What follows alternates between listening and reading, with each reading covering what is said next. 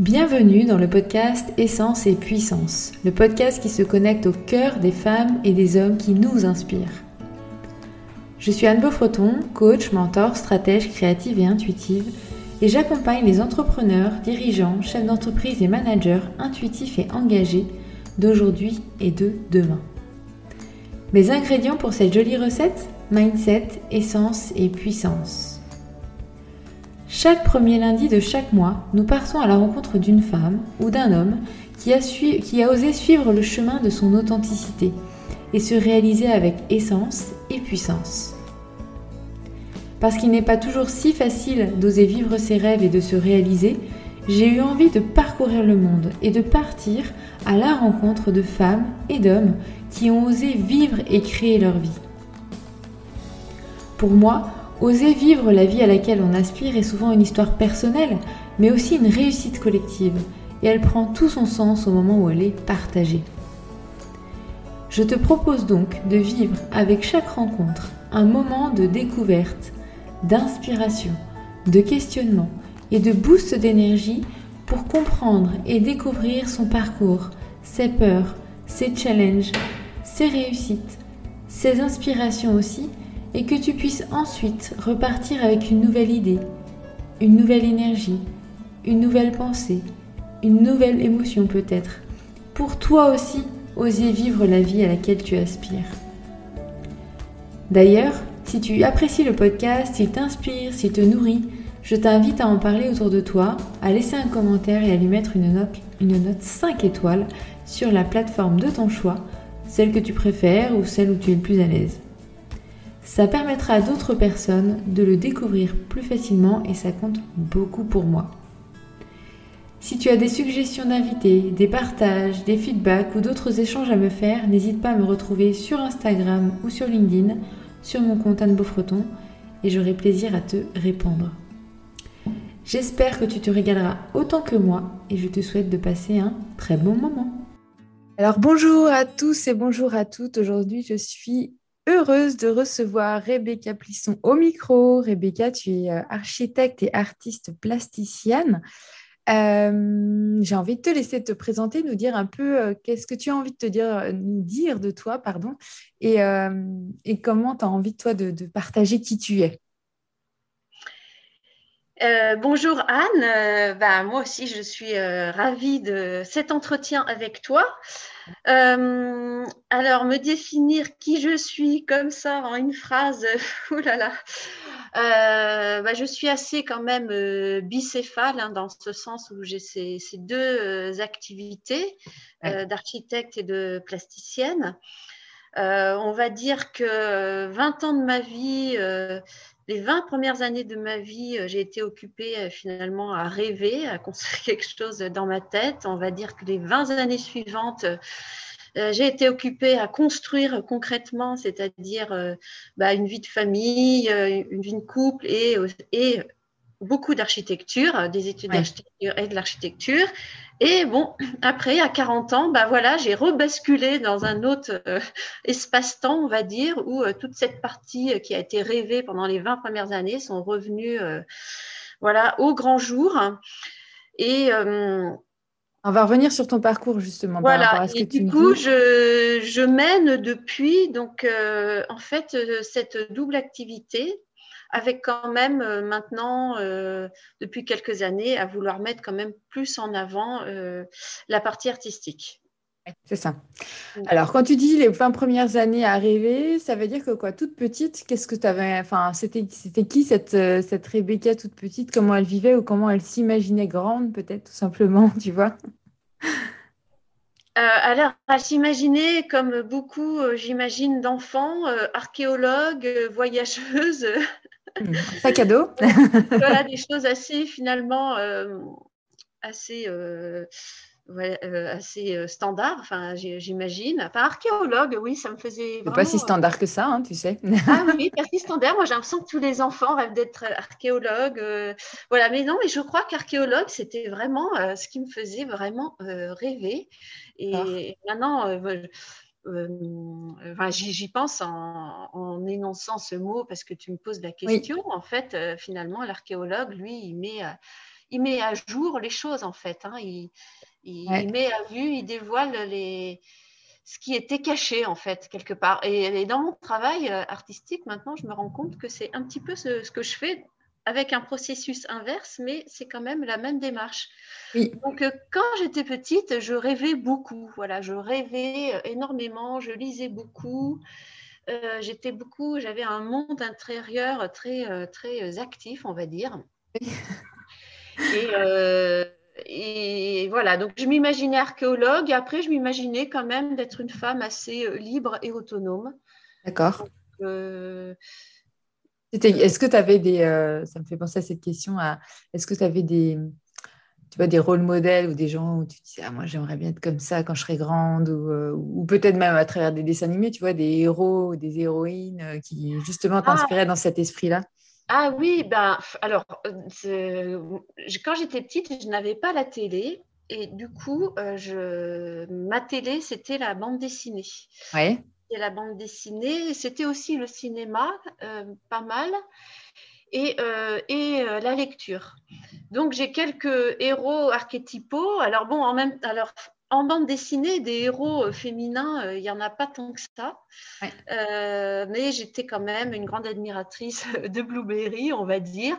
Et, je mettais en parallèle son, son, jumeau féminin qui était Calamity Jane. Et c'est vrai que Calamity Jane, ça a été quelqu'un d'important quand j'étais jeune parce que j'avais lu Lettre à sa fille. Je me rappelle, j'étais en sixième à l'époque, donc je devais avoir 11 ans et ça m'avait fortement marqué.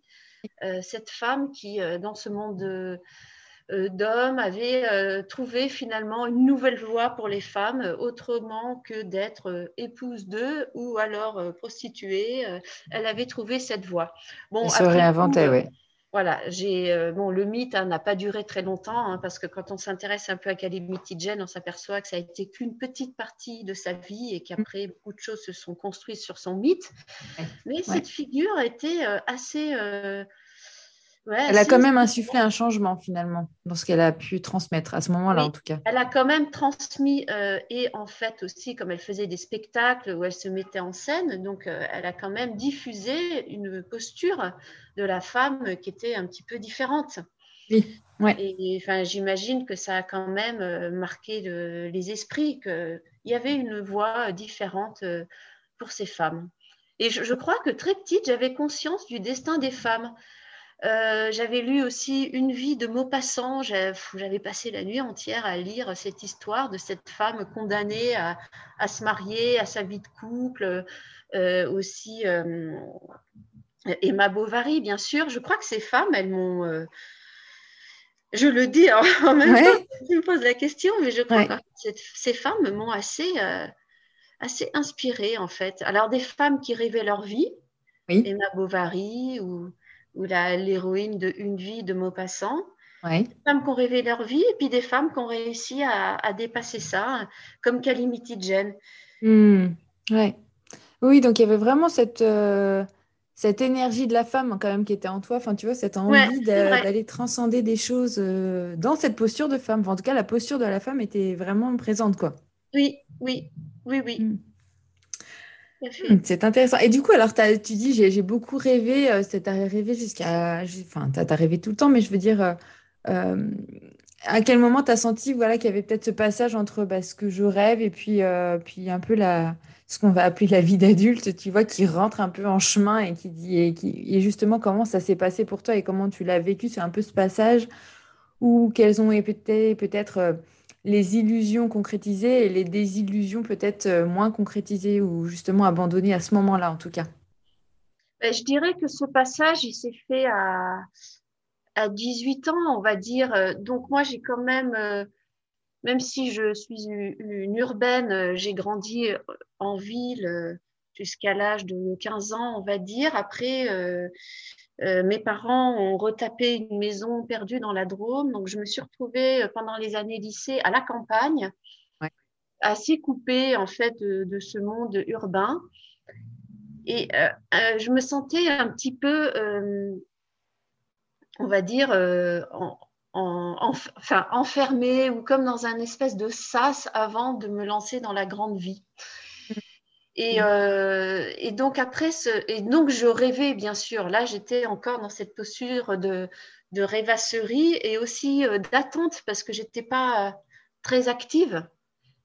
J'étais quelqu'un de lent euh, et, et, ce passage s'est fait donc à mes 18 ans quand j'ai eu mon bac et que je suis partie étudier l'architecture et que je suis retournée, on va dire, à la ville. Oui, d'accord. Et, et, là, on se retrouve dans le, dans le flot des études, des relations euh, euh, estudiantines, des soirées. Euh, voilà. Et donc là, moi, je me suis un petit peu métamorphosée. Je suis devenue, euh, on va dire, cette, cette femme conquérante conquérante au niveau des études, de l'art, mais aussi de, de, la vie sociale, des amours, euh, de la musique, du look, être dans des mouvements, dans des soirées. Et, et c'est vrai que ça, j'ai embrassé, euh, j'ai embrassé tout ça. Je, la vie sociale, en euh, fait, qui te nourrissait voilà, aussi par les relations. L'élan, voilà, je m'y suis jetée à, voilà, corps et âme, mais j'avais pas de non, non, je n'avais, enfin, j'avais pas de désillusion, on va dire en fait. Non, là, j'étais dans la construction, j'étais dans l'élan. tu étais dans la vie en fait, j'ai l'impression. Voilà, j'étais dans la vie. Ouais, c'est ça. dans la vie. Euh. Et comment s'est fait le choix vers... pendant 20 euh, ans. Euh. Oui, c'est ça. Non, mais c'est pour ça. c'était la vie aussi. Hein. C'était une vie intérieure intense et c'était, c'était aussi la, la, vie, mais moins tournée vers les autres, moins dans la construction. oui. Ça aurait pu être un, tu vois, un moment choc ou un moment, euh, euh, je sais pas, difficile ou pas, mais en tout cas, ça aurait pu être vraiment un, tel changement que finalement, ça aurait pu être brutal. Et finalement, on a l'impression que tu étais comme prête, en fait, euh, et que tu avais envie de ça à fond, en fait. J'étais prête. Alors, en même temps, ces années d'études, hein, quand on se retrouve jeune comme ça, euh, dans un appartement, euh, même si j'avais une colocataire, elle n'était pas là souvent, on est quand même confronté à la, solitude. Hein. Moi, je, quand même, cette solitude était forte, mais euh, ça ne me. Pour moi, ça faisait partie de la liberté, en fait. Enfin, quelque part, ça allait de pair. Hein. Oui. Et je, je, je souffrais en conscience de cette solitude, mais ça ne me gênait pas plus que ça. Mais j'en étais contente. D'accord, ok. Et comment tu as fait ce choix euh, pour justement aller vers l'architecture à ce moment-là, donc euh, à tes 18 ans? Qu'est-ce qui t'a orienté? Qu'est-ce qui t'a donné envie? Quels exemples euh, tu as eu peut-être? Comment ça s'est acheminé vers cette direction-là? Bah, au départ, à 18 ans, j'étais quand même partie pour faire les beaux-arts ou faire une école de design. D'accord. Et, et j'ai été, donc j'ai passé le concours des beaux-arts de Grenoble et j'ai été retenue. Et euh, en fait, ça a été un peu sous la. Je peux, j'ai pas envie de dire que j'ai eu une vraie pression familiale, mais bon, mes parents étaient quand même un petit peu inquiets. J'étais quand même très bonne à l'école. J'avais un bac scientifique et mon père est architecte. Et donc, euh, mon père m'a dit euh, est-ce que ça t'intéresserait quand même pas de peut-être de faire architecture qui mêlerait en fait cette dimension un peu euh, euh, scientifique, on va dire, et artistique. Hmm. Et, euh, et, bien, du coup, voilà, ça, je me suis inscrite en architecture finalement. D'accord. Voilà, finalement, j'ai pas trop réfléchi. Oui, voilà, pas. Il y avait aussi une culture familiale, je pense. Euh, ça restait pour moi quand même créatif. Et du coup, euh, voilà, ça s'est fait comme ça. Alors, je ne vais pas dire que c'est par hasard, mais bon, j'ai suivi le, mouvement là-dessus. Je n'ai pas été très vindicative, on va dire. D'accord. Puis après, les études m'ont forcément, elles m'ont beaucoup plu. Oui. Euh, parce que ce sont des études comme les études d'art, hein, j'imagine. en fait, ce sont des études où on est amené quelque part à, à quand même s'exprimer à réfléchir à ce qu'on a envie de transmettre au, monde, hein, parce que c'est des études créatives. Donc, qui on est nous? Qu'est-ce qu'on qu'est-ce qu'on veut faire de notre vie? Qu'est-ce qu'on veut transmettre? Et ces interrogations, elles étaient déjà là dans, dans l'enseignement. Oui, d'accord. Ok. Donc, c'était riche, en fait. Ouais, ouais, ouais. déjà, même en, découverte de soi ou en questionnement sur soi, est-ce qu'on a envie d'impulser? C'est déjà fort, euh, je trouve. Euh, oui. bon, après, moi, euh, j'étais tombée sur. en fait, il y a plusieurs, en fait, on va dire, il y a plusieurs écoles dans l'école, hein, avec des hmm. différentes chapelles au niveau des, ateliers et des profs. Et moi, j'avais quand même choisi, voilà, un atelier qui, qui, était un peu transdisciplinaire et qui était un peu orienté quand même, euh, euh, on va dire, euh, enfin psychologie, enfin travailler un petit peu. Je me rappelle à l'époque, qu'est-ce qu'on devait trouver? On devait trouver notre problématique. Voilà, les profs nous disaient c'est quelle est votre problématique? Alors c'était bien sûr une problématique architecturale, mais déjà poser le terme en termes de, c'est pas un projet, voilà, c'est une problématique. Oui. Ouais. C'est déjà orienté dans la réflexion. Voilà, c'est déjà orienté. Hmm. Donc, et pendant ces, ces, études avec ces, ces, profs que je, je, leur en, je leur en serai éternellement reconnaissante, euh, ils nous emmenaient voir des expositions d'art euh, contemporain, ils nous apprenaient finalement à regarder euh, les choses avec un, un, œil, on va dire, objectif, regarder les formes, les choses telles qu'elles sont, mais pas telles qu'on les imagine. Ils ont mhm. écouté mon regard et, ça, ça, m'a fortement marqué euh, pour la suite, en fait. Ouais, d'accord. Et avant de faire tes études, euh, tu... comment tu te déployais comment, ça... comment tu t'exprimais sur un plan artistique? Parce que j'ai, dans ce que tu nous as partagé, c'est comme je comprends que tu, te, tu t'es nourri énormément. Mais est-ce que toi, tu réalisais déjà par euh, toi-même des choses sur un plan artistique, créatif ou pas nécessairement? Comment tu, tu déployais ça en toi? Ouais. Toujours, il y a toujours eu quelque chose en fait. Hein. J'ai, donc j'ai faisais quand même beaucoup de dessins. D'accord. Donc c'était le dessin à la base euh, mon médium. Mmh. Euh, quand j'étais petite, c'était euh, bah, des dessins que je faisais, des dessins d'enfants, mais aussi très vite chez mon père, parce que mes parents sont divorcés, on allait le week-end chez notre père avec ma sœur on s'ennuyait un petit peu.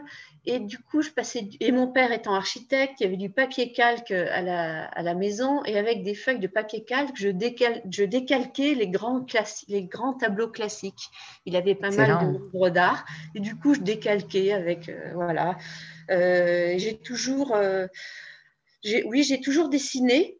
D'accord. Après, j'ai pris des cours de dessin et j'ai quand même fait assez tôt aussi du modelage avec de la terre. J'aimais bien le modelage et ça, j'ai fait pas mal de, de, petites choses. Je fabriquais des petits villages euh, en modelage avec des, voilà, des petites maisons, des petits villages euh, bien resserrés, voilà, des petits villages du sud, on va dire, et aussi euh, des, des, personnages de femmes souvent, euh, des gorgones, des, voilà, des, des femmes qui rêvent, voilà, je faisais ça en, je faisais ça en modelage. Donc il y, a toujours, il y a eu toujours quand même une activité artistique de ma part, et je passais aussi, et maintenant quand je revois dans le temps, je passais un temps mais hallucinant à faire des installations.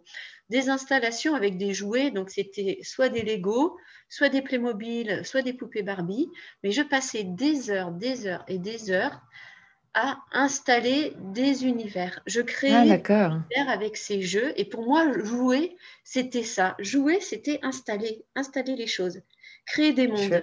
Ouais, créer des mondes. Et ça, je me rends compte maintenant que ça avait une dimension euh, très créative en fait, hein, de, recréer tous ces mondes, même si c'était au travers d'un jeu d'enfant. Oui, et puis que tu as conservé ça en fait.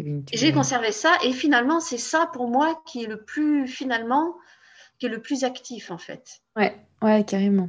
Donc là, tu as fait tes études, après tu t'es as lancé ton, ton, ton cabinet, c'est ça? Oui, après, donc j'ai alors j'ai bossé un peu pour, pour mon papa, hein, qui était architecte. D'accord. Et puis après, j'ai lancé mon cabinet euh, avec euh, mon associé euh, qui, qui, se trouve être mon beau-frère, donc le mari de ma sœur. Donc il y avait un lien familial. Et on a monté notre cabinet et voilà, on a construit, on a construit notre outil de travail et on s'est lancé dans l'aventure. D'accord. Et est-ce que tu as conservé une activité artistique en parallèle ou, ou c'était difficile de tout mener de front parce qu'il fallait déjà lancer ce cabinet, j'imagine? J'ai conservé la, j'ai conservé la terre. En fait, pendant ces années-là, j'allais à un atelier de poterie et je continuais à travailler la terre. Alors, je faisais du modelage et j'aimais aussi beaucoup travailler avec la plaque. Je créais des plaques et avec ces plaques, je, les assemblais. En fait, je cherchais une certaine efficacité dans la, dans, dans, la réalisation. J'aime les choses efficaces. Et donc, avec ces plaques, après, je les mettais ensemble, un petit peu comme quand on fait des maquettes d'architecture. Hein. Oui. Euh, parce qu'en architecture, on on, fait beaucoup de maquettes. Donc moi, j'utilisais un peu ces plaques de terre euh, pour faire comme des pans de mur, euh, comme pour des maquettes.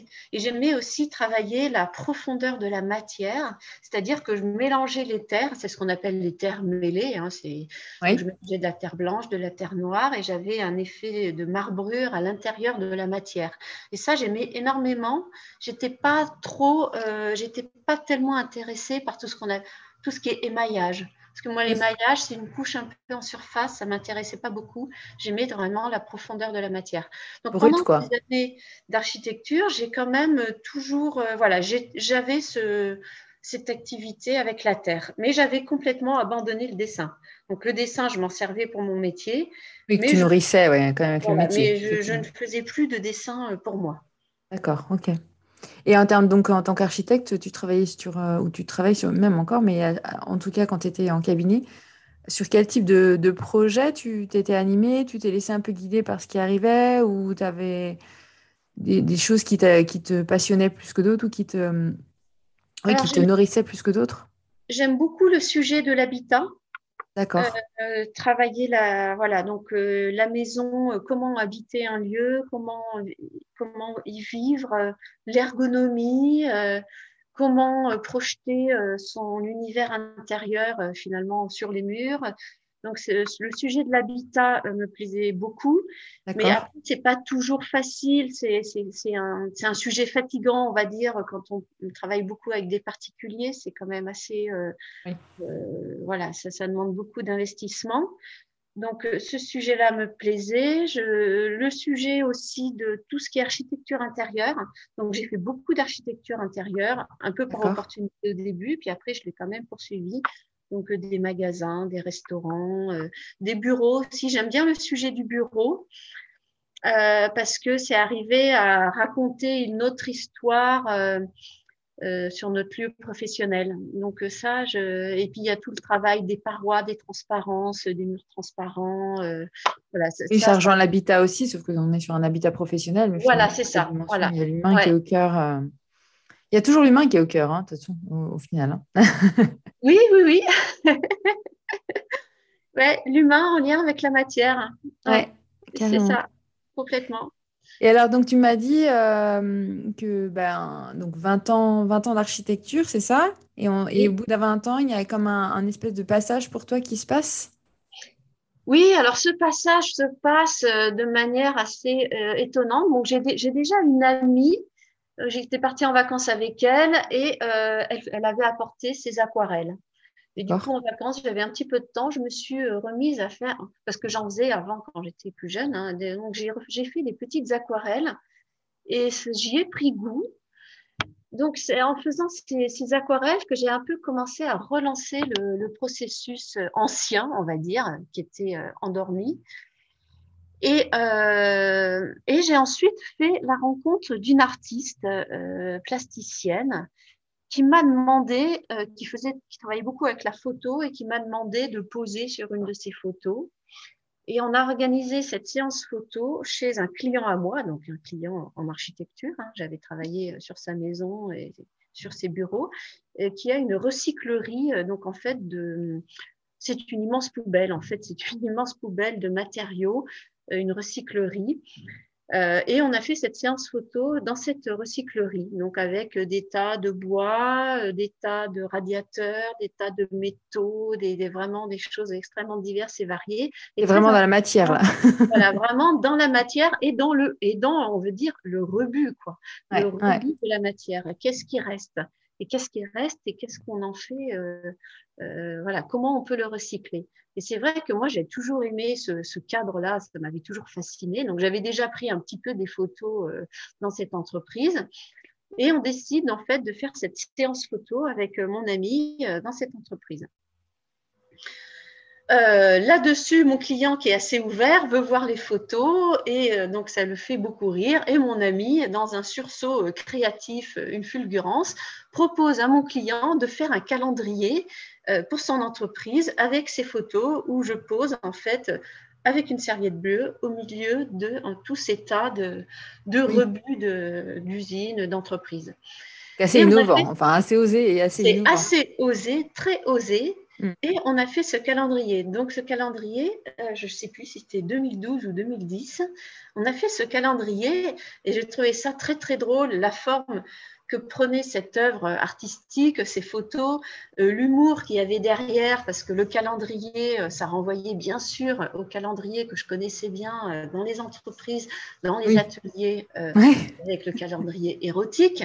donc ça renvoyait à ça avec un petit clin d'œil. Et voilà, ce calendrier finalement a lancé, on va dire, mon élan euh, artistique et avec cet ami, on avait comme projet de développer en fait cette, cette figure de la serviette bleue, hein, qui est moi, qui posait un serviette bleue, dans les entreprises. En fait, sous forme de calendrier, mais sous forme d'autre chose. Et puis pour des raisons diverses et variées, euh, j'ai perdu de vue cet ami. D'accord. Euh, et, je me suis sentie un petit peu seule au monde. Et pour moi, euh, voilà, la porte de la créativité se refermait et j'étais extrêmement euh, déprimée. Et la vie m'a quand même repêché, on va dire, m'a envoyé une autre amie pour me remettre sur les rails de la création, je dirais. Et cette autre amie ressemble en tout point presque à l'amie précédente. Donc, c'est-à-dire que c'est une femme de 1m80, d'origine allemande, blonde, aux cheveux courts, forte poitrine et très maternante. C'est extrêmement rigolo parce que ces deux amies, physiquement, se ressemblent énormément. Donc, Impressionnant. une a disparu et je rencontre dans une soirée une autre avec le même physique, avec le même enthousiasme, la même générosité. J'ai similaire, j'imagine, ouais. Voilà, c'est comme si en fait euh, c'était comme un écho. En fait, la vie me mm. donnait une deuxième chance. Continuer l'histoire, ouais. Que je mm. me remette sur cette, route créative. Euh, ça peut paraître un peu saugrenu comme ça, mais euh, vraiment, après coup, je, le vois comme ça. On m'a on m'a pêché deux fois, en fait. Ouais, ouais. Et cette amie, donc, qui s'appelle Stéphanie, avait un collectif de femmes artistes qui s'appelle Cocotte Power. Donc, elle m'a proposé avec ce collectif d'exposer avec elle. Elle a eu l'opportunité d'avoir un lieu, c'était pour les Designers Days à Paris. Donc, c'était à Pantin, dans une maison, et on avait un lieu pour nous. Et donc, euh, elle m'a proposé euh, d'exposer euh, avec elle, avec cette matière que je venais de rencontrer, qui était la bretelle de soutien-gorge. Donc, en fait, cette on va dire que cet élan créatif est lié à une rencontre avec une personne, ces deux personnes, et une rencontre aussi avec la matière. Donc, la Alors, comment tu l'as rencontré, la matière? Alors, justement, la bretelle. La matière, ça a été vraiment euh, par hasard. Euh, donc, j'aime beaucoup euh, chiner. Et donc, je suis allée dans une association qui récupère toujours ces rebuts d'usine pour les revendre à des particuliers, à des écoles. Euh, et euh, dans cette association, il y avait euh, des tas de bretelles de soutien-gorge, donc ce qu'on appelle les bretelles montées. Je vais vous parler un petit peu technique. La bretelle montée, donc c'est la bretelle de soutien-gorge qui est prête à être cousue euh, sur le soutien-gorge et qui a déjà ces petits anneaux en fait, le petit anneau euh, pour euh, régler la, la hauteur, enfin la, dimension. D'accord. ces bretelles, elles, sont, elles font environ 20 cm de long. Elles étaient accrochées par 40. Ils avaient fait des espèces de pompons comme ça pour pouvoir les vendre. Donc j'ai rencontré la bretelle comme ça en pampille, accrochée en pampille, et j'ai trouvé ça absolument magnifique. J'ai toujours aimé euh, le tissu, bien que je n'ai pas fait énormément de couture, euh, que je, ça pas, que c'est pas des choses que j'ai forcément développées, mais j'ai toujours eu beaucoup d'attrait pour le, pour le tissu. J'ai toujours aimé ça. D'accord. Et, donc, quand j'ai vu ce, ce, tas avec ces bretelles comme ça, j'ai trouvé ça absolument magnifique. Les couleurs, le fait que ça soit satiné. Euh, donc, j'en ai acheté euh, plusieurs. D'accord. Et avec ces plusieurs bretelles, cette Stéphanie, donc ma deuxième, on va dire mon deuxième ange gardien, euh, m'a demandé de euh, faire un cœur pour un concours pour la Saint-Valentin. Et j'ai fabriqué un cœur avec ces bretelles et ça a été, on va dire, la première œuvre en bretelles que j'ai faite. Et à la vue de ce cœur, c'est à la vue de ce cœur que Stéphanie m'a proposé d'exposer avec elle euh, à Paris. Donc Comment elle a su, Stéphanie, que, que, tu pouvais, enfin, que voilà, que tu étais artiste et que tu pouvais, enfin, il y avait un potentiel en toi, en fait, hein, pour, pour réaliser ce type d'œuvre? Eh bien, en fait, elle l'a elle senti. Elle l'a senti. Moi, en fait, moi, j'ai rien demandé. Bah oui, c'est pour ça que tu étais en reconnexion à cette, à ce potentiel intérieur, mais finalement, il n'y avait pas, pas, pas grand-chose de visible, en ben tout cas à ce moment-là. Ouais. Il n'y avait mm. pas grand-chose, il y avait juste un cœur en bretelle et quelques aquarelles, on va dire, vraiment. Et puis, il y avait quand même un peu ce concept de, de serviette bleue, ce personnage ah fictif mm. que je m'étais créé. Ouais. Et elle l'a senti, elle a, c'est qu'elle, oui, c'est quelqu'un qui est assez intuitif et, elle, et moi, j'avais pas de revendication, en fait, euh, voilà. Et elle m'a proposé. Et bon, moi, là-dessus, je suis quelqu'un qui, j'aime quand même les défis. Et hmm. j'ai toujours fonctionné un peu comme ça. Et là, j'ai saisi l'occasion. Et puis, quand je saisis l'occasion, généralement, je vois grand, voire très, très grand, voire des fois au-dessus de, enfin, au maximum de ce que je suis en capacité de faire. Et donc là, j'ai imaginé euh, euh, pour cette maison à Paris, donc il n'y avait pas que des bretelles, en fait, il y avait des œuvres en bretelles. Mais il y avait aussi des œuvres en, en pliage avec du papier, des photos et du papier plié. Euh, j'avais fait une grande suspension dans l'escalier avec un mélange de ficelles, de tissus, de... Et voilà, donc là, j'ai fait, finalement, il y avait trois installations euh, pour le lieu et, et c'est là vraiment que je me suis lancée, lancée et j'ai senti que j'étais mûre, j'étais prête, euh, j'étais, j'étais structurée dans ma tête, j'avais l'énergie et, ça s'est fait malgré le fait que tu étais toujours architecte à ce moment-là. Oui, j'étais toujours architecte. J'étais toujours architecte. Mais en fait, euh, quelque part, je pense à, ces personnes qui parfois disent je ne peux pas faire ci parce que j'ai pas ça, parce que j'ai pas tout le temps, parce que j'ai pas l'espace, parce que j'ai pas. Mm j'ai envie de leur dire qu'en fait, euh, quand on a l'envie vraiment, enfin moi j'avais tellement envie, je crois que vraiment j'en pouvais plus quoi. Je, ça faisait des années, ça faisait 40 ans finalement que je voulais 40 euh, ans, euh, oui c'est ça. Ça, ça. faisait des années que je voulais exprimer en fait cette créativité. Et finalement, quand on a vraiment, enfin l'envie, la motivation, on arrive à faire les choses. Alors je dis pas qu'il faut voir forcément trop gros, trop grand au départ. Il faut hmm. commencer euh, petit à petit parce qu'on est en mesure de faire. Et moi, j'ai commencé, euh, ben, j'ai fait chez moi en fait. Hein. J'ai travaillé chez moi. Après, il y a des, quand on est dans un élan comme ça, aussi porteur, aussi créatif, ça fait aussi rêver les personnes autour de nous. Et les personnes autour de nous nous aident. C'est génial en fait parce que ça les fait vibrer aussi et du coup, il nous aide. Donc, moi, j'ai un ami qui m'a prêté un atelier pour stocker mes boîtes de bretelles. On, trouve des gens qui nous aident. Et les ressources arrivent à toi, en fait, parce voilà, que, les ressources arrivent et c'est vraiment Ton envie, en fait, euh, devient collective au-delà d'être voilà. individuelle, quoi. Voilà, l'envie devient collective, exactement en fait, c'est que tout le monde en profite. oui, en fait, c'est des œuvres collectives dans le sens où effectivement, c'est pour le collectif, mais ne serait-ce qu'au tout début de la création, en fait, ça, bouge les, ça fait bouger les gens et ça les aide à contribuer euh, même pour la création, en fait. Exactement. Hein, c'est chouette, disons. Ça, c'est vraiment très fort, c'est vraiment très chouette. Et donc, j'arrête pas intérieurement de remercier toutes ces personnes euh, qui m'ont aidé et qui ont vibré avec moi et qui étaient heureux d'être dans l'aventure. Et donc finalement, quand on commence à mettre en place en œuvre quelque chose comme ça et qu'on est tellement, on a tellement envie, que finalement c'est irrésistible en fait. Quelque part, oui, c'est ça. ça dépasse le tout. Voilà, les gens ne résistent pas beaucoup. Et après, pour tous les autres projets que j'ai développés, il y a des projets que je suis allée chercher et, en fait, j'avais tellement envie que c'était irrésistible et les projets se sont faits. C'est incroyable. Je suis, allée, je suis allée chercher les gens et j'ai proposé le projet et ça s'est fait.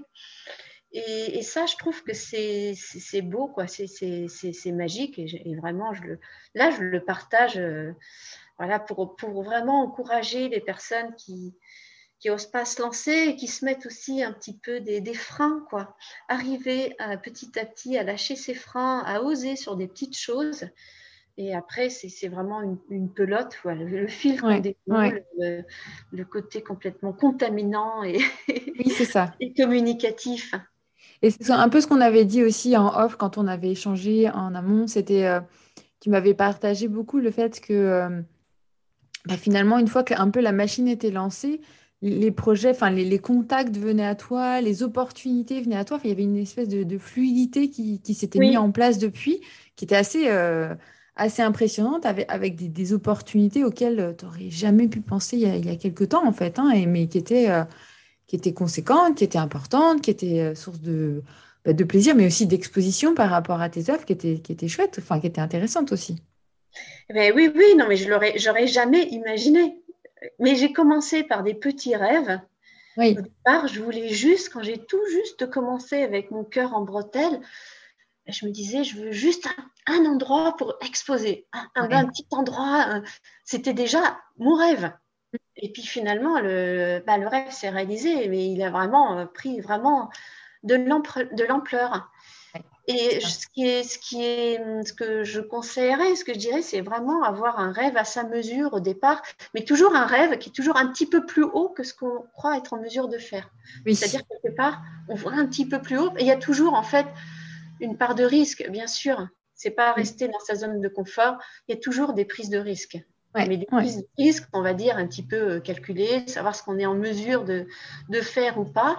Et de prise de risque en prise de risque, en fait, comme ça, on peut aller euh, plus loin et on progresse. Et puis après, euh, la chance s'y met, les rencontres s'y mettent. Et, et, Parce que ce que tu m'avais quand même dit, et c'est là que j'avais envie de le partager, c'était quand même que au tout début, tu n'étais pas, pas dans le monde artistique, tu n'avais pas de contact dans ce monde-là. Euh, euh, et, on pourrait s'arrêter là à dire, bah, en fait, non, quoi, j'ai pas de contact, j'y arriverai jamais. Et, là, on, et vraiment, tu as réussi euh, par, je sais pas si c'est par l'impulsion, par l'énergie, par l'envie, en fait, à attirer à toi ces personnes-là.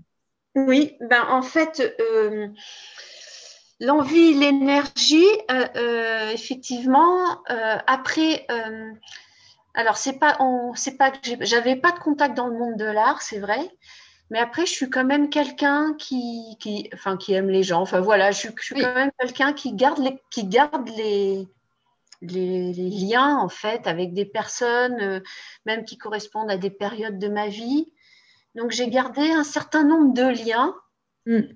Euh, qui font que je suis quand même pas euh, voilà dans ma bulle donc j'ai donc j'ai des contacts à la montagne j'ai des contacts à Paris parce que j'y ai fait mes études et qu'il y avait aussi ma famille à Paris donc en fait des contacts dans des dans des zones géographiques qui sont pas forcément là où je vis qui fait qu'après ça ça enrichit le, le, réseau. Et chaque contact que j'avais potentiel euh, je l'ai en fait exploité au maximum. Oui, il y a le euh, côté j'aime les gens, j'aime les rencontres par nature, en fait, peu importe ce qu'elles Voilà, par nature, euh, il y a des choses qui sont là. Et, mm. après, dès que j'avais une opportunité, j'ai exploité à chaque fois l'opportunité du contact en, proposant quelque chose, en allant jusqu'au bout. Il y a eu des choses qui ne sont pas faites, mais euh, globalement, toutes les opportunités, je les ai exploitées en n'ayant rien à perdre, en fait. Voilà, j'ai rien à perdre. Je n'ai rien à perdre. Alors, je ne vais pas harceler les gens, ce n'est pas ma nature. Mais si je sens que la porte s'en trouve, je vais proposer un projet, je vais relancer, euh, voilà, je vais suivre, euh, suivre mon contact. Et puis après, euh, ce qui est intéressant, c'est que le fait d'exposer un peu dans des zones géographiques différentes, on s'aperçoit que y a les, gens bougent, les gens sont en lien, ils voient mon travail, du coup ils pensent à autre chose, et après ben, tout, ça se, tout ça se met en musique. Euh, après, mon travail artistique, j'ai pas non plus forcément essayé au départ euh, de l'exposer euh, dans des galeries. c'est pas tellement tellement mon créneau. Mm. En fait, ce que, ce qui en saisissant les opportunités que j'avais comme ça, ça m'a permis de, de, montrer mon travail, mais sous une forme euh, pas forcément traditionnelle de ce qu'on imagine de l'art. Donc, ça va être montrer mon travail artistique dans un musée patrimonial, montrer mon travail artistique dans une, euh, une station de ski, euh, montrer mon travail artistique ben, un peu comme par le biais du premier calendrier qui avait été fait. Oui, trouver d'autres biais de partager l'art. Et ça, ça m'intéresse aussi. C'est que l'art, il peut prendre euh, toute forme et euh, venir toucher son public par euh, énormément de biais différents et qui ne sont pas forcément les galeries, les, les, salons, les voilà, ça peut traditionnel, prendre, ça peut prendre bien d'autres formes. Et la création, elle est à tous les niveaux en fait. Elle est au niveau bien sûr de la forme artistique, mais aussi comment cette forme artistique prend forme dans notre monde en fait. Par quel biais? L'idée de bah, créer des mondes, en fait. Exemple de mon on en parlera peut-être. Euh, là, je parle de manière générale. C'est pour ça que je donne pas d'exemple concret. Oui, euh, oui, on refera un podcast hein, où on, viendra vraiment euh, travailler sur, enfin, en tout cas, exposer le, processus créatif et, on remettra en, exergue justement des exemples bien concrets pour, pour que les, chacun puisse vivre avec toi. Enfin, c'est vraiment ça qu'on qu'on a envie de, proposer, c'est qu'on puisse vivre avec toi ce processus créatif et cette création, en fait. C'est. Mm. C'est assez, euh, assez euh, ben, enivrant, c'est le mot qui vient en tout cas. Mais c'est vrai que j'ai été vraiment enivrée en fait quand j'ai quand j'ai recommencé à quand je me suis réouvert à la création hmm. j'ai vraiment eu le sentiment de faire une, deuxième naissance hein. mais vraiment c'était très très fort j'avais l'impression de même si pourtant j'avais quand même une vie épanouie, en couple, les enfants, le boulot chouette, vraiment une, vie vraiment sympa. Mais le fait que ce, champ créatif s'ouvre, le champ des possibles, mais c'est pour moi ça a été énorme intérieurement. Et c'est vrai que j'ai eu une période un petit peu euphorique. J'ai été complètement, complètement euphorique. C'était euh, et vraiment je souhaite à beaucoup de personnes de vivre ça et vraiment aussi de de pas forcément attendre que les choses viennent de l'extérieur et de rentrer dans des modèles. Moi, en fait, je vois que mon art, je l'ai proposé en dehors euh, des modèles traditionnels euh, de l'art. Et c'est vrai, arriver à inventer, à se dire qu'il n'y a pas de formule, qu'il n'y a pas de recette, et de créer sa, propre formule.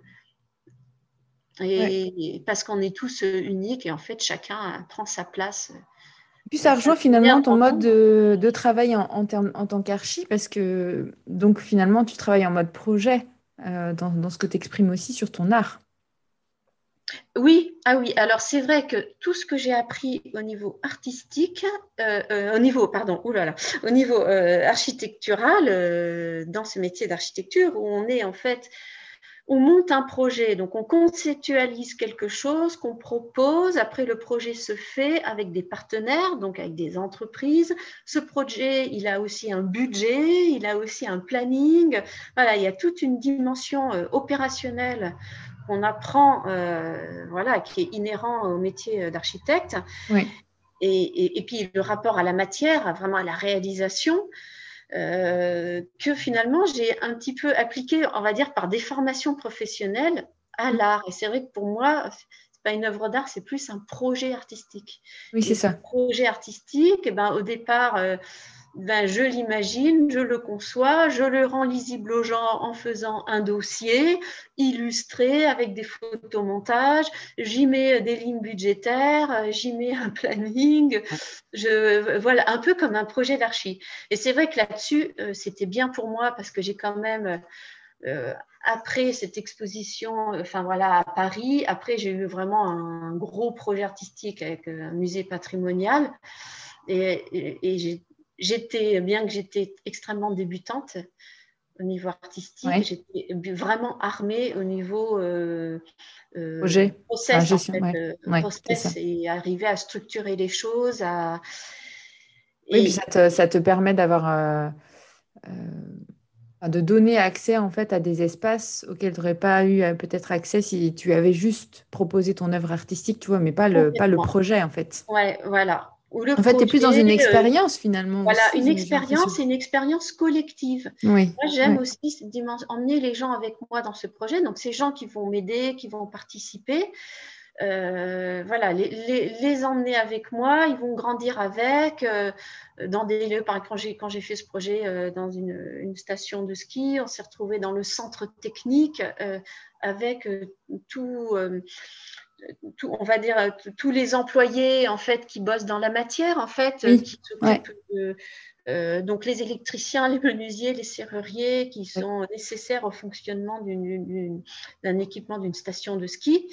Et en fait, le fait d'arriver avec mon projet de bretelles, eh ben pour eux, c'était euh, voilà, une belle aventure, une belle parenthèse. Et ça, ça fédère en fait. Donc, euh, le projet, en fait, euh, fédère les personnes quand il est fini, mais il a fédéré bien d'autres personnes avant. Et, ça, je trouve ça tout aussi intéressant et tout aussi important que, que l'œuvre finale, en fait. C'est ce que ça crée, en fait, à l'intérieur de chaque personne qui participe au projet.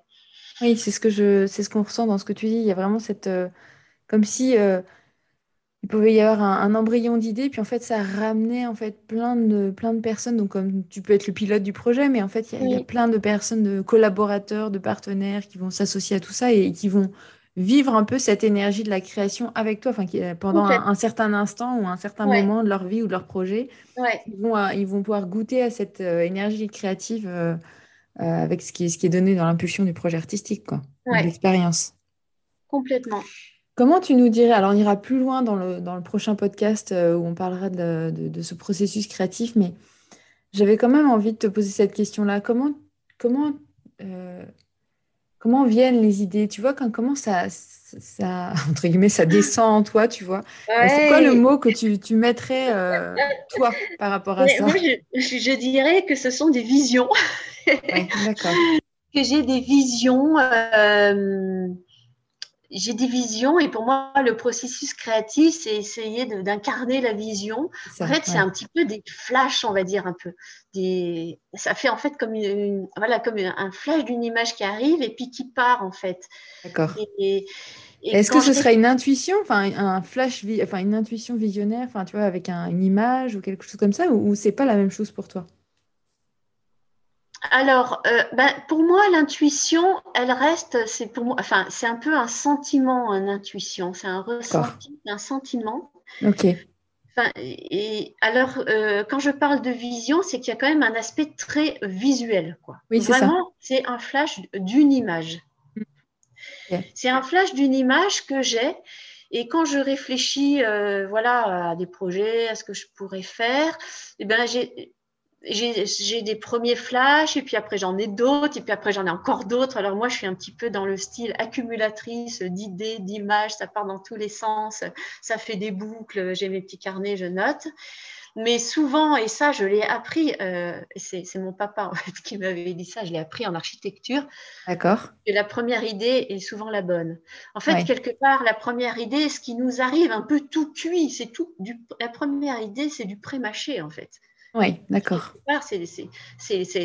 C'est l'arrivée qui arrive au début. Oui. C'est le, final qui, qui, nous vient par flash.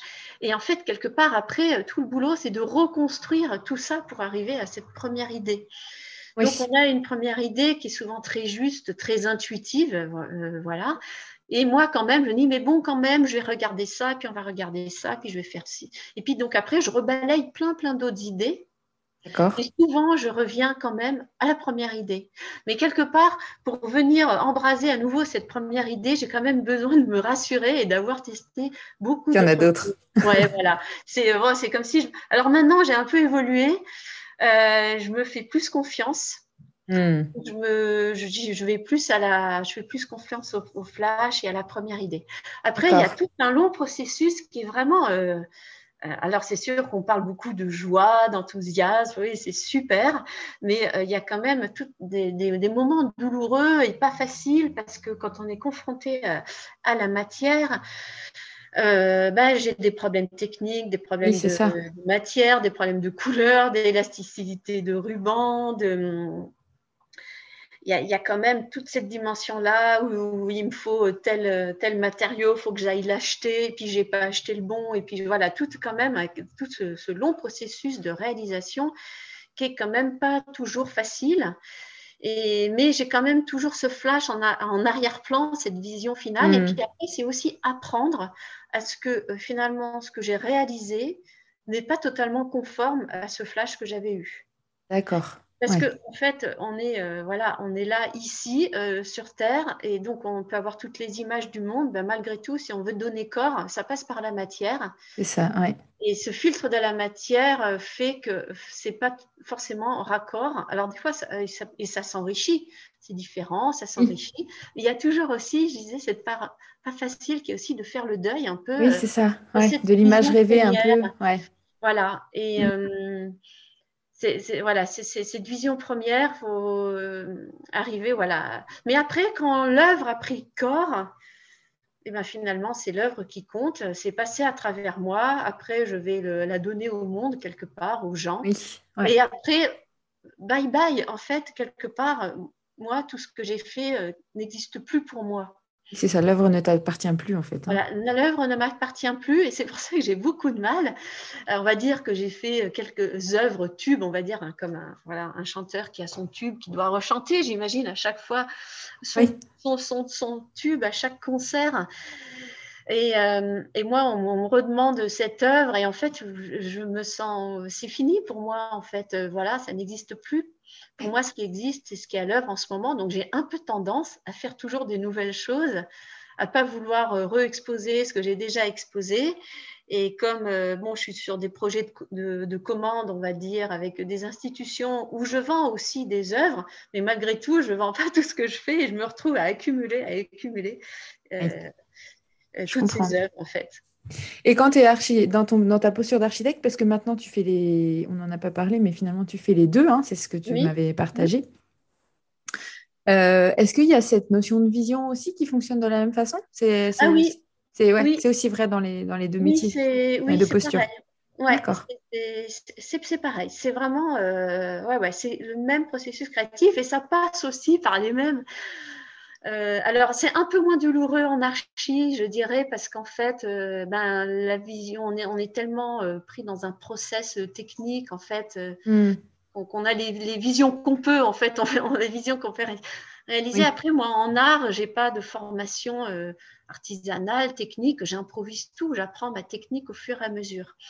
Donc, c'est intéressant ce que tu dis là. Ça voudrait dire que plus on a conscience des limites, plus la vision s'adapterait aux limites C'est un peu ce que tu veux ben, dire? En fait, en archi, un petit peu quand même, parce que euh, déjà, le, ben, les travaux, on les fait réaliser par des entreprises où il y a des corps d'État, des techniques particulières.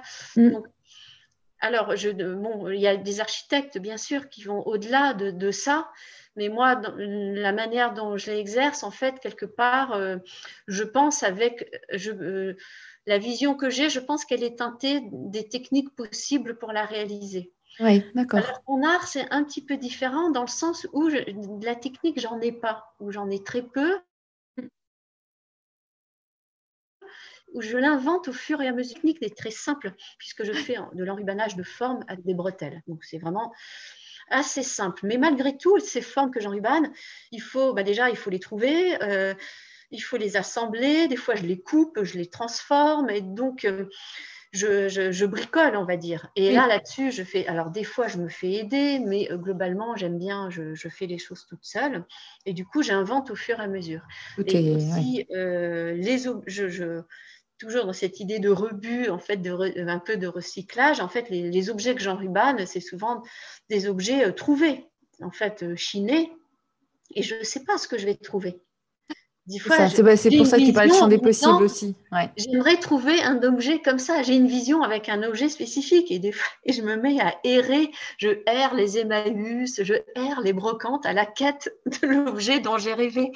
Et alors, des fois, bon, je ne le trouve pas. Alors, du coup, je le transforme, je le bricole. Voilà. Donc, c'est quand même assez c'est un, un, process assez aléatoire, assez improbable. Ouais, ouais, Et, des fois, c'est angoissant parce que quand j'ai des dates butoirs, euh, voilà, il faut que j'ai trouvé la, chose et la, et la, technique pour le faire.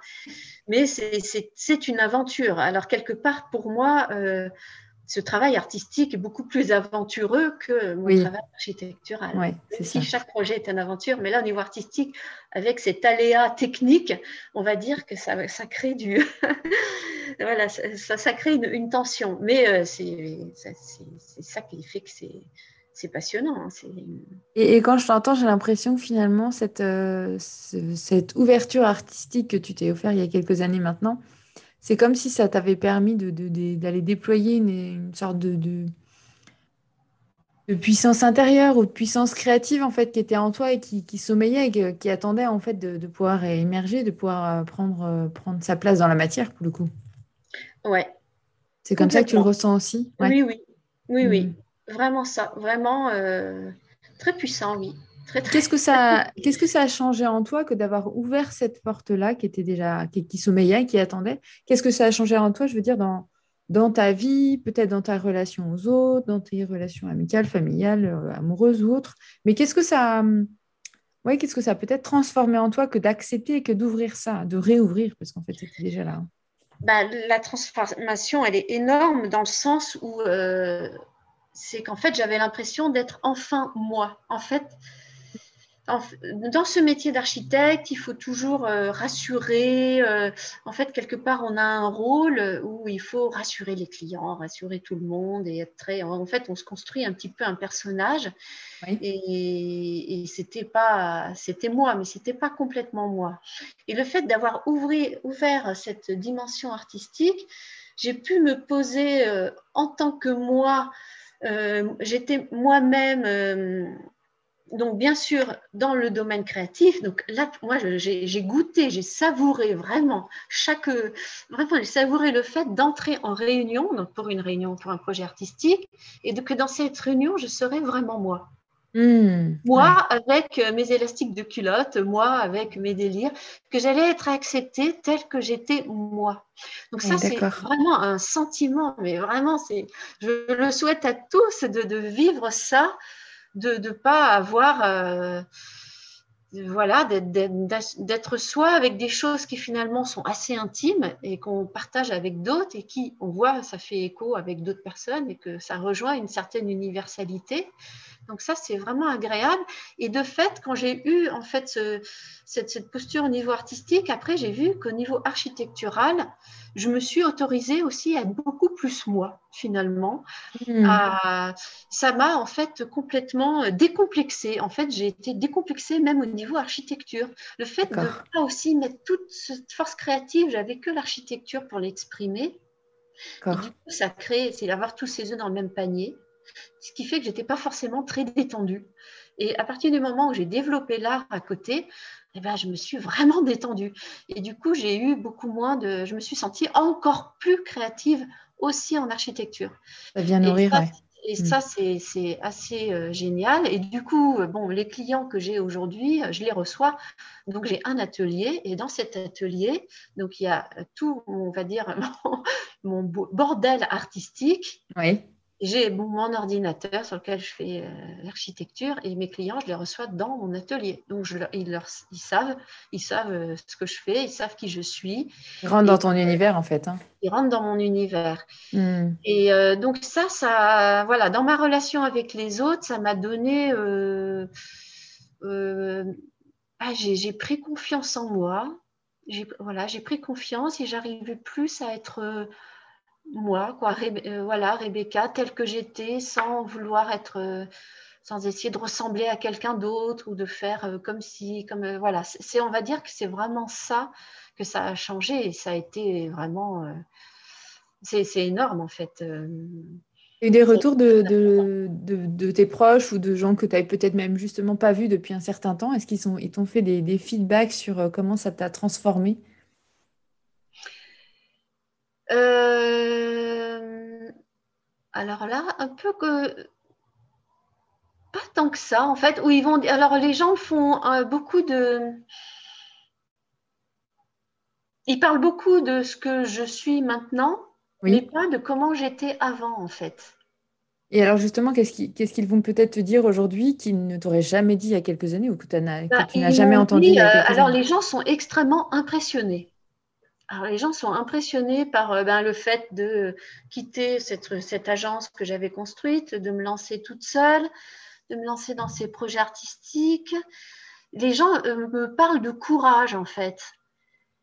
Et moi, je leur dis, euh, eh bien, moi, ce courage, je ne le vois pas parce que, euh, quelque part, on est en France et on est quand même bien aidé. Hein. J'ai bon, quand même eu des aides, un peu euh, le chômage. Euh, on a quand même, on ne se pense pas à corps perdu comme ça dans une nouvelle activité, un nouvel mode d'exercice. En France, on est quand même aidé en fait, je crois que j'avais tellement, euh, c'était tellement nécessaire, j'en avais tellement envie que je ne me suis même pas posé la question du courage, pas du courage. Mais souvent, les gens me renvoient, me disent Ah, mais tu as eu le courage de faire ça. Euh. Les gens sont extrêmement admiratifs. Comme s'ils n'avaient ils avaient pas conscience de ce qui sommeillait en toi, alors que, que oui, toi, c'est une porte que tu as ouverte, mais c'était déjà là, en fait. Moi, je savais que j'étais comme ça. Oui, c'est ça. Bon, j'ai toujours été très, très dynamique, j'ai toujours très euh, dans, dans, les projets, j'ai toujours quand même été très active, très dynamique. Donc ça, ça n'a pas changé, ça s'est amplifié avec cette dimension artistique. Mais au fond de moi, quelque part, je rejoignais la petite fille et c'était là depuis longtemps. Donc je pense qu'il y a des gens qui ont dû être étonnés, effectivement, oui, de se dire d'un coup, quand j'ai exposé donc euh, dans ce musée. Euh, j'avais pas fait grand chose et hop d'un coup je suis dans un musée donc les gens forcément ça les impressionne mais euh, dans le fond, euh, c'était juste, c'était dans le process parce qu'il y avait des choses à maturation. Euh, voilà, j'étais prête et je savais qu'un jour je ferais, je savais qu'un jour je, je, me remettrais à, faire de l'art parce que pendant toutes ces années, en fait, j'ai pas arrêté de stocker des objets et des tissus et des, et des bobines de fil. J'ai quand même beaucoup stocké, ce qui rend fou. en attendant de. ça le rendait vraiment complètement fou et je lui disais, mais un jour je ferai quelque chose avec un jour, quelque chose avec. Hmm. Le fait, je l'ai fait. Donc, euh, les gens sont très impressionnés par ce parcours, mais en fait, euh, il n'y a pas à être impressionné parce que, enfin, pour moi, de mon côté, c'était euh, ben, à la fois, c'est comme si j'étais l'héroïne d'une pièce. Enfin, je suis spectatrice d'une pièce dont j'ai le premier rôle. En fait, les choses se sont passées à l'insu de mon plein gré. Ça s'est passé. Et je m'étonne effectivement moi-même maintenant quand je, vois le, parcours euh, fait. Mais dans le fond, c'était euh, c'était assez naturel. Et j'ai pas eu l'impression d'avoir eu du courage. le courage. J'ai le sentiment que le courage qui est observé, en tout cas, c'est en fait le courage d'oser être soi, en fait, d'être pleinement soi et de se rendre visible. Et c'est peut-être la plus grande peur de, de chacun d'entre nous, c'est qu'on nous voit peut-être tel que nous sommes vraiment ou qu'on n'ose pas être tel que nous sommes vraiment finalement. Oui, complètement.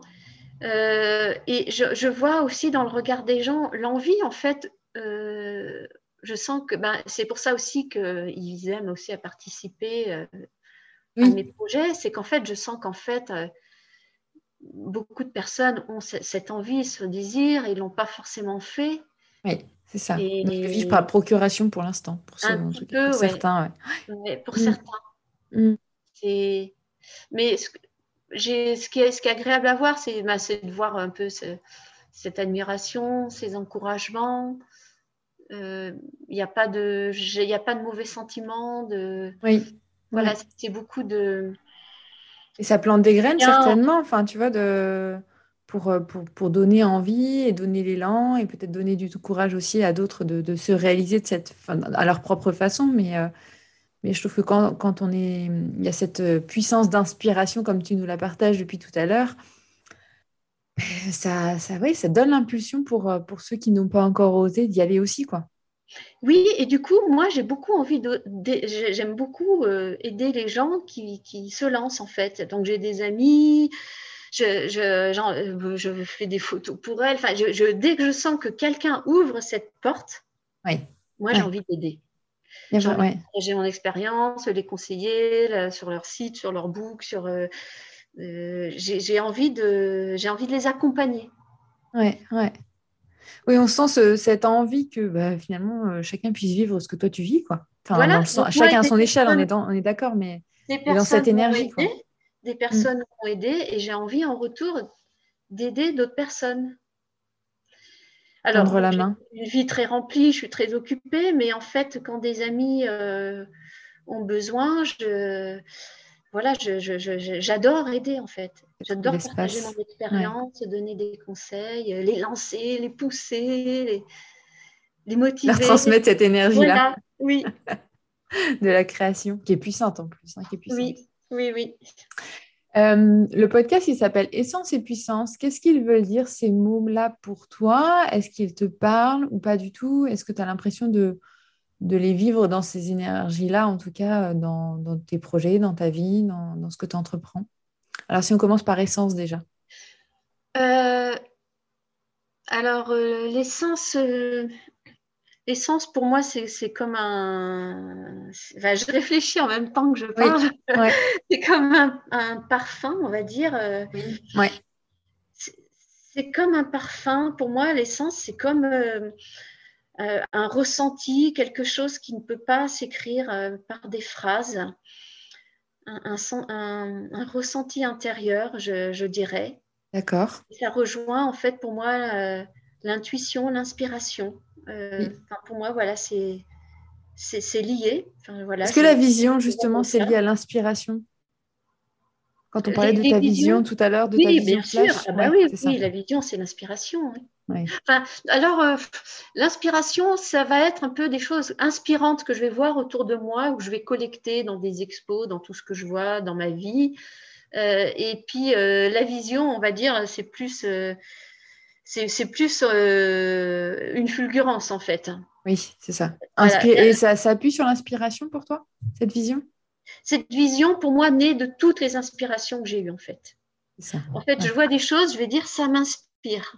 Mais quand, ça m'inspire, ça reste assez fugace en fait. Ça m'inspire. Voilà, je vois quelque chose. Ça, je vois, ça me fait en fait un frisson dans le corps à chaque fois. Je dis, ah, ça me fait des frissons. Je dis, ça m'inspire. Je ne sais pas trop comment ça m'inspire, mais ça m'inspire. Et après, quand il y a la, quand il y a la vision, pour moi, c'est un peu le, résultat de, toutes ces inspirations en fait. La vision est assez construite. Elle n'est pas diffuse. J'ai l'impression, euh, quand, tu, quand je t'écoute, l'image que j'ai, c'est comme si euh, euh, donc, tu t'étais nourri de plein, plein de types d'inspiration, puis de ta vie, etc., tes émotions. Puis ça venait piocher un peu dans, dans plein d'espaces différents et hop, ça te crée l'image. c'est ça. cette, euh, cette notion-là. C'est exactement ça. Mmh, mmh, mmh. c'est comme si des choses avaient été glanées, des fragments. Des fragments, voilà. Une inspiration, ça peut être des fois juste une couleur ou ça peut être euh, une forme ou une œuvre qu'on voit de quelqu'un ou une lumière quelque part. Donc, c'est un peu des, fragments, en fait. Hein, euh, Intéressant, parce que c'est vraiment ce que moi, je vis en tant qu'accompagnante. Tu vois, c'est vraiment la ah. même chose. J'ai l'impression d'aller... Euh, je pioche et que c'est comme ça que euh, une idée, un projet, un concept ou un mot même hein, que je dois dire à ma cliente arrive. C'est ah vraiment et je pense que c'est vraiment là-dessus qu'on va aller à notre prochain podcast. je pense que c'est l'idée vraiment du processus créatif, c'est son origine en tout cas. Oui, complètement. Alors après, donc il y a euh, tout ce travail de, glanage, mais après la vision, elle arrive, je disais, elle arrivait un peu toute faite. Et moi, je fais extrêmement confiance généralement quand je cherche des choses. Eh ben, je, je, pose deux, trois idées, deux, trois mots le soir. J'aime bien le soir me mettre à D'accord. Voilà. Mhm. souvent, les gens disent Ah, mais moi, le soir, je suis fatiguée, à partir de 18h, je ne fais plus rien. Moi, au contraire, le soir, je pose des choses, je vais me coucher et le lendemain. Tu collectes et eh ben le lendemain, c'est bouclé, quoi. Le lendemain, euh, est là, quoi. Donc, en fait, c'est pas que je suis une, une flemmarde. non, non, c'est que tu travailles la nuit. les choses se passent vraiment à notre insu. Il faut vraiment avoir vraiment confiance en notre esprit, vraiment, et à ce qui se passe à, notre intuition. Il faut vraiment, euh, enfin, il faut. Enfin, moi, c'est comme ça que j'essaye d'avancer. C'est euh, faire confiance à mon intuition et en fait, on est beaucoup plus. Euh, et ne pas s'acharner sur, sur, sur, la réflexion. C'est ça. Oui, moi, je, je considère que c'est une, une, pépite, en fait, une pépite qui amène à de la fluidité, à du succès, à, Ouais. Plaisir aussi, hein, au plaisir de la vie, enfin, toutes ces, toutes ces dimensions-là. Ça nous facilite le travail, quoi, clairement. Complètement. Et ça augmente le résultat, enfin, la, réussite de ce qu'on veut entreprendre ou vivre, ou, etc. Mais on est habitué à. Et puis moi, en plus, je suis aussi quelqu'un de très mental, euh, je réfléchis beaucoup. aussi. Euh, donc, on est habitué à avancer comme ça. Voilà, c'est. Et, et c'est apprendre à, se faire confiance, à faire surgir des choses. Et pour moi, c'est un exercice pas évident. Hein, euh. non. non. Et puis effectivement, c'est apprendre. Comme tu dis, c'est OK, euh, capter la vision. Bon, bah, c'est déjà une grosse première étape. Mais si, si on ne lui fait pas confiance et si on la met pas, on n'essaye pas de la mettre dans la matière, il ne va rien se passer en fait. Ouais. Donc, c'est aussi après de faire tout le travail de passage dans la matière que tu évoquais tout à l'heure. Mm. Complètement. Et la puissance, qu'est-ce que ça veut dire pour toi? Est-ce que tu as le sentiment de le vivre ou pas? On a parlé tout à l'heure un peu de la, puissance par rapport euh, au fait justement d'avoir ouvert cette porte artistique. Euh, est-ce qu'il y a d'autres choses que tu oui, veux partager Oui, alors en fait, sur, oui, ce qui a changé en moi, là, sur la, ce, a, ce que je voulais dire aussi par rapport à ouvrir cette porte artistique, et ça rejoint la puissance, en fait, c'est la notion de liberté. Donc, en hmm. fait, pour moi, les deux choses vraiment importantes, c'est finalement euh, être soi et être libre. Et cette notion de liberté, euh, elle est absolument pour moi fondamentale. Euh, donc je, suis donc je suis libre d'organiser ma vie comme je, je, je, le veux. Je me donne les moyens de mes ambitions et je suis libre dans la création et et, la liberté, créativité, ça, ça, ça, ça, colle vraiment les deux, euh, les deux euh, ensemble. Et cette liberté, ben, pour moi, c'est la puissance, en fait, quelque part. Pour moi, la puissance, elle est ouverte. C'est quelque chose de ouvert. Et ça va avec, avec euh, la liberté. C'est ça, du coup, tu as vraiment le sentiment de la ressentir depuis que tu t'es autorisé à, à quitter aussi le cabinet et créer ta propre, euh, enfin, de exercer l'archi euh, toute seule. Et puis, euh, et puis d'avoir ouvert aussi, réouvert le chemin artistique, c'est ça? C'est vraiment à ce moment-là que tu ressens, depuis ça que tu ressens la liberté ou tu la ressentais déjà avant? Eh ben non, je la ressentais pas trop avant. Je l'ai ressenti quand je, reparle du moment où j'étais jeune étudiante, où finalement je me lançais dans la vie, je me sentais libre et puis en même temps seule. Et là, je, ressens un petit peu ça, en fait. Euh, bah, ça a ouvert vraiment ce champ de liberté, ce, champ de, création. Et, c'est ça qui fait que je me sens puissante, en fait. C'est parce que je suis libre. Enfin, pour moi, c'est ça, c'est ton moteur. Enfin, c'est ton. Euh, oui, c'est ça ton. Mais je suis libre, mais je suis seule. Aussi, ce sentiment de solitude, je l'ai bah, des fois parce que j'ai des problèmes que je dois régler toute seule, des choses que je porte toute seule. Euh, c'est quelque part, c'est un choix que, que, j'ai fait, euh, mais que je regrette pas. Mais à des moments, c'est pas évident toujours, parce que en fait, pour moi, c'est un peu collé. La cette liberté va avec euh, le fait d'être seul. Mais ça, c'est très personnel. Hein. Je pense qu'il y en a d'autres pour qui ça fonctionne pas comme ça. Hein. Ils sont avec d'autres, ils se sentent libres. Mais moi, je mène ma barque, en fait, vraiment. Euh, oui, alors... accompagnée avec des partenaires, avec euh, ma famille, mes amis, accompagnée. Je ne suis pas du tout seule dans la vie, mais je suis seule dans, ce chemin euh, euh, créatif et, professionnel. Oui, et moi je trouve que ça va aussi beaucoup avec moi ce que j'appelle la posture un peu de, pionnier, tu vois, quand on est sur des choses comme tu le fais toi, où on est, ben, il y a cette créativité, donc il y a, il y a cette, ce côté un peu euh, avant-gardiste, euh, innovant, euh, etc. Et ça, bah, il est difficile de le partager en fait. Oui. voilà, on, le sent, on le voit, on va, on va le mettre dans la matière, mais la mise en matière, elle est, c'est là peut-être où il y a cette notion de solitude. Enfin, je ne sais pas si ça se sent à ce moment-là, mais en tout cas, je trouve que c'est des espaces, en tout cas, qui peuvent amener ces espaces ou ces sentiments de solitude ou de, il faut, il faut mon chemin, quoi. C'est un peu ça. C'est pas dans le faux, euh, faux euh, injonction, c'est dans le faux. Je sens que c'est ce que je dois faire. Oui. Et comme je suis dans, toujours dans quelque chose qui n'a pas été fait. C'est ça, ouais, tout à fait. C'est ça la création. Ouais. Eh ben, on est seul avec ça, avec cette vision.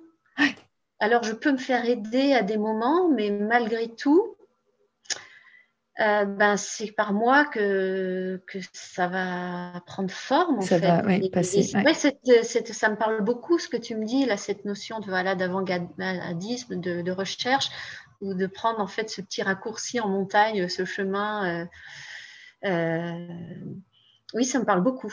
Oui, ouais. Ben, c'est vraiment ce, oui, quand j'impulse, quand je suis dans cette, ce processus créatif où j'impulse, oui, finalement, je, prends conscience que ça n'a jamais été fait, que donc euh, ça, c'est dans plein de postures, mais quand on est, moi, ce que j'appelle leader, et après, peu importe le métier dans lequel on est, bah, on est pionnier, on regarde autour de soi, on voit que, ben, a priori, ça n'existe pas. Mais en même temps, on sent que ça doit être fait, que c'est juste. Mais en attendant, on ne peut pas s'appuyer sur des oui, c'est sûr, ça va le faire, les gens ah vont, tout de suite comprendre, etc. Non, on avance dans un chemin très, très rocailleux, très, très lunaire, on va dire. Et puis après, euh, ça se rejoint, mais ça se rejoint dans un deuxième temps. En tout cas, les gens nous rejoignent dans un deuxième temps. Mais la, la, première étape, elle est quand même très, euh, voilà, très, très lunaire, on va dire ça comme ça. C'est ça, et puis on peut se tromper, hein, voilà, quand on ben cherche. Euh, et comme moi, il faut que j'aille un peu au bout des formes. Euh, bah, des fois, je me trompe, des fois, je redéfais. L'intérêt de la technique, c'est ça qui est bien. Ça me permet une certaine. Euh, j'ai une certaine réversibilité euh, dans la technique. Donc, ça, c'est très apaisant pour moi. Ça, c'est vraiment important. Mais ça, j'en parlerai lors du prochain, échange. Mm. mais voilà, aussi, on, va, on fait des erreurs. Quoi. Ah bah, et, oui. et, voilà, on avance en faisant des. On apprend de l'expérience. Ouais, mm. Super. Mm. Merci Rebecca pour ce, partage. Euh, j'ai l'impression qu'on vit un, chemin avec toi quand on, échange ensemble. Ben, merci Anne, merci parce que c'est aussi euh, tes questions m'amènent à, voir les choses un peu différemment ou à formuler euh, et apportent un, autre regard sur mon parcours. Donc je te, je, te, remercie aussi. Vraiment un grand plaisir d'échanger avec toi et puis et puis, ça me met en haleine, je le savais, mais ça me met vraiment en haleine pour notre prochain podcast. sur le Nous allons parler bretelles et de culotte. oui, exactement. On ira dans la matière et dans, vraiment dans la concrétisation et ça va être très, très chouette.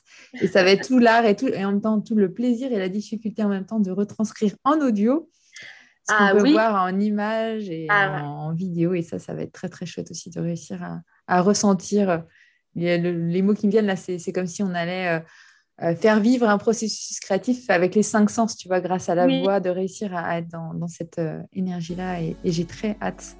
Et, je trouve que ça, il y a plein de connexions avec plein de métiers, plein de façons de, ouais, de, de, vivre sa vie ou vivre ses projets professionnels qui sont assez intéressantes et qui, qui sont plein d'apprentissage aussi. Donc ça, ça va être très sympa aussi de faire des, des, des, liens et des ponts justement entre plein, plein de façons de, vivre son activité d'entrepreneur aussi. Oui, oui.